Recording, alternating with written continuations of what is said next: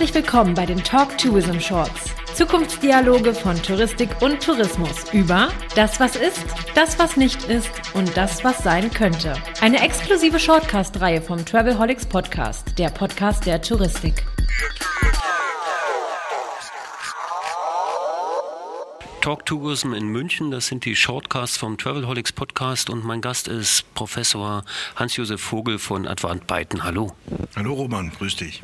Wir haben jetzt neun Minuten darüber zu reden, was ist, was nicht ist und was sein könnte oder übersetzt Ideen, Konzepte und Visionen. Fangen wir mal an mit dem, was ist und das, was du auch in einem Track hier platzieren wirst, ist das Thema künstliche Intelligenz. Wir reden heute an einem Tag, an dem in Straßburg, glaube ich, der Artificial Intelligence Act von der EU beschlossen werden soll, der dann in den Ländern umgesetzt werden soll. Haben wir so ein neues Ungetüm wie die Pauschalreiserichtlinie vor uns?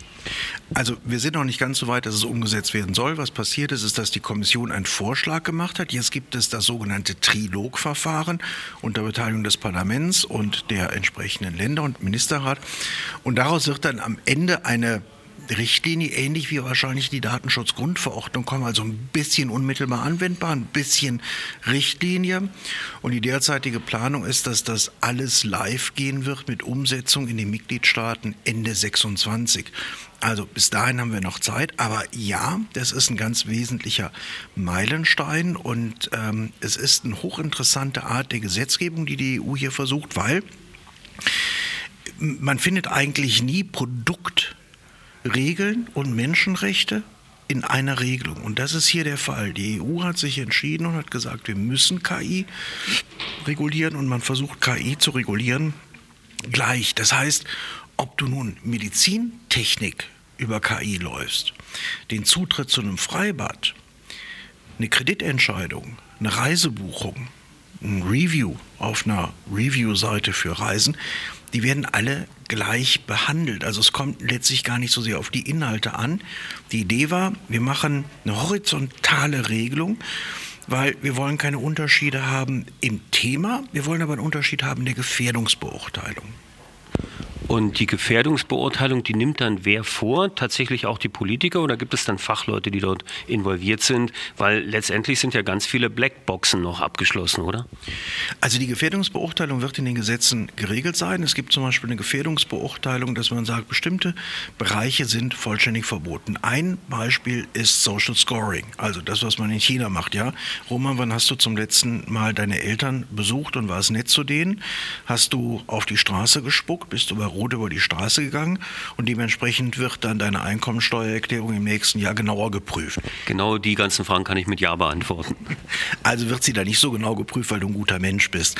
Also das, das will man gar nicht. Man sagt, wir machen das gar nicht. Dann gibt es bestimmte Bereiche, wo es eben zum Beispiel um Demokratie geht, um, um andere grundsätzliche Werte, da sagt man, das sind gefährliche Systeme und bei gefährlichen Systemen wollen wir eine Gefährdungsbeurteilung haben, wir wollen eine Zulassung dieser Systeme erreichen, wir wollen wissen, was darin passiert. Das heißt, die EU nimmt letztlich diese Einstufung vor von Gefährdungsklassen und wenn es eine ganz simple Situation ist, dass ich eben zum Beispiel ähm, ein Foto verbessern lasse, dann wird man da eher zurückhaltend sein mit der Regulierungstiefe.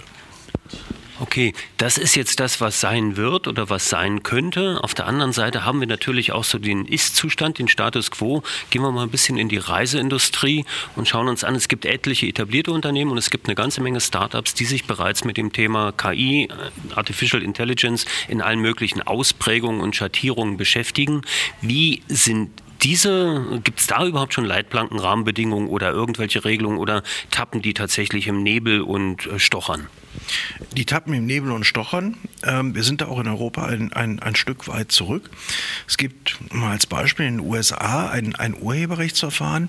Da hat ein Künstler, ein Anbieter von künstlicher Intelligenz, ähm, Verklagten hat sie in Anspruch genommen, weil sie gesagt haben, du hast bei den Daten, mit denen du das System trainiert hast, meine Bilder genommen und das, was du auf bestimmte Prompts hin ausspuckst, ist so nah an meinen Bildern, dass es eine Urheberrechtsverletzung ist. Du hättest zumindest so trainieren müssen, dass es nicht aussieht wie, ein, wie eine Kopie. Solche Sachen haben wir in, in Deutschland bislang noch nicht, aber es gibt da eine Vielzahl von ungeklärten Fragen. Zum Beispiel, kann ich es stoppen, dass meine urheberrechtlich geschützten Texte zum Anlernen einer KI benutzt werden. Wie kann ich zum Beispiel damit umgehen, dass ich KI nutze und das Ergebnis zu nah dem Originaltext ist? Beispiel, stell dir vor, du sagst, ich möchte meine Hotelbeschreibung nicht mehr irgendwo einkaufen oder von Hand schreiben, sondern ich nutze ChatGPT mit bestimmten Daten für eine Rohversion. Dann spuckt dir ChatGPT irgendeinen Text aus, der eine Hotelbeschreibung ist. Du weißt aber nicht, ob dieser Text möglicherweise so nah an einem Original ist, dass ein unbefangener Beobachter sagt, Moment, das ist abgeschrieben worden, das ist ja urheberrechtsverletzend. Welche Folgen das hat, kann dir im Moment auch noch keiner sagen, weil wir natürlich diese Themen noch nicht hatten. Das ist so ein bisschen, wenn du dich mal ganz weit zurückerinnerst, ins letzte Jahrtausend, als wir mit dem Internet angefangen haben, da waren ja auch so bestimmte Dinge, da musstest du einem Richter erklären, was ist ein Link, was ist ein Metatag was ist eine Suche? Das waren ja alles Dinge, die noch nicht geregelt waren. So lernen ja letztendlich beide Seiten. So war das beim Internet letztendlich auch. Und die Industrien, also vor allen Dingen die großen Unternehmen, die äh, Googles, Alphabets und so weiter, die Facebooks, die haben dann ja ein Stück weit die Richtlinien gesetzt. Das soll ja diesmal ein bisschen anders funktionieren, glaube ich. Es soll anders funktionieren. Ob das tatsächlich der Fall ist, so wie es im Moment aussieht, da habe ich persönlich ganz große Zweifel dran, weil ich habe so eine gewisse Befürchtung, dass wir Datenschutzgrundverordnung 2.0 haben. Ne, was heißt das?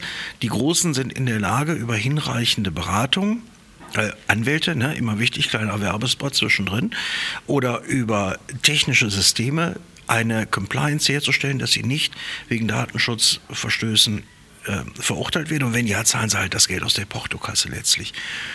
Und die Kleinen haben so viel Angst davor, dass sie sagen, wir machen das erst gar nicht und wir können das gar nicht rechtssicher aufstellen. Und das ist, glaube ich, der, der Punkt, wo auch, auch viel aus dem Europaparlament und aus den, den schon, schon an Hinweisen kam, lasst uns bitte nicht eine Situation schaffen, in der wir Start-ups und KMUs abwürgen und wegen einer überbordenden Regulierung KI den, nur den großen Unternehmen überlassen. Okay, und was werden jetzt die Ratschläge sein, die du oder ihr als Advart Beiten, was sind die, sagen wir, was sind, was, was ist der Input hier in den nächsten zwei Tagen bei dem Event und was, was könnten die ersten Guidelines sein, die ihr in die Touristikindustrie geben könnt und werdet? Also zu den Guidelines, wir, wir sitzen gerade an einem recht umfassenden ähm, Primer-Buch dazu. Das ist jetzt noch nicht fertig, aber wer es haben will, schickt mir eine E-Mail. Äh, das werden wir hoffentlich diesen Monat fertig kriegen. Ich glaube, man, man muss sehr dezidiert den Einzelfall sehen. Es ist noch viel zu komplex und viel zu vielschichtig, um jetzt tatsächlich zu sagen, wenn A, dann B, sondern es ist wirklich eine Einzelfallentscheidung, wo man sich die Situation anschauen muss. Was ist mit Datenschutz? Ja? Wie werden bestimmte Daten gespeichert? Wie werden sie genutzt? Was ist mit Urheberrechten? Werden die verletzt? Was ist mit zum Beispiel Wettbewerbsrecht, Kartellrecht? All das sind Fragen, die, die man wirklich im einzelnen Use Case sich jetzt noch anschauen muss, weil wir operieren gerade in der Situation, dass wir Gesetze auf einen Sachverhalt anwenden, der noch gar nicht erfunden war, als diese Gesetze geschrieben wurden. Okay, und Abschlussfrage, weil wir haben neun Minuten. Dein Rat an alle Corporates, Startups, Gründer, Visionäre, jetzt erstmal machen oder lassen? Immer erstmal machen. Danke, bestes Schlusswort ever. Herzlichen Dank. Das war ein Travelholics äh, Shortcast von dem Talk Tourism Event in München mit Professor Hans-Josef Vogel von Advant Byton. Danke, Hanjo. Ciao, danke euch.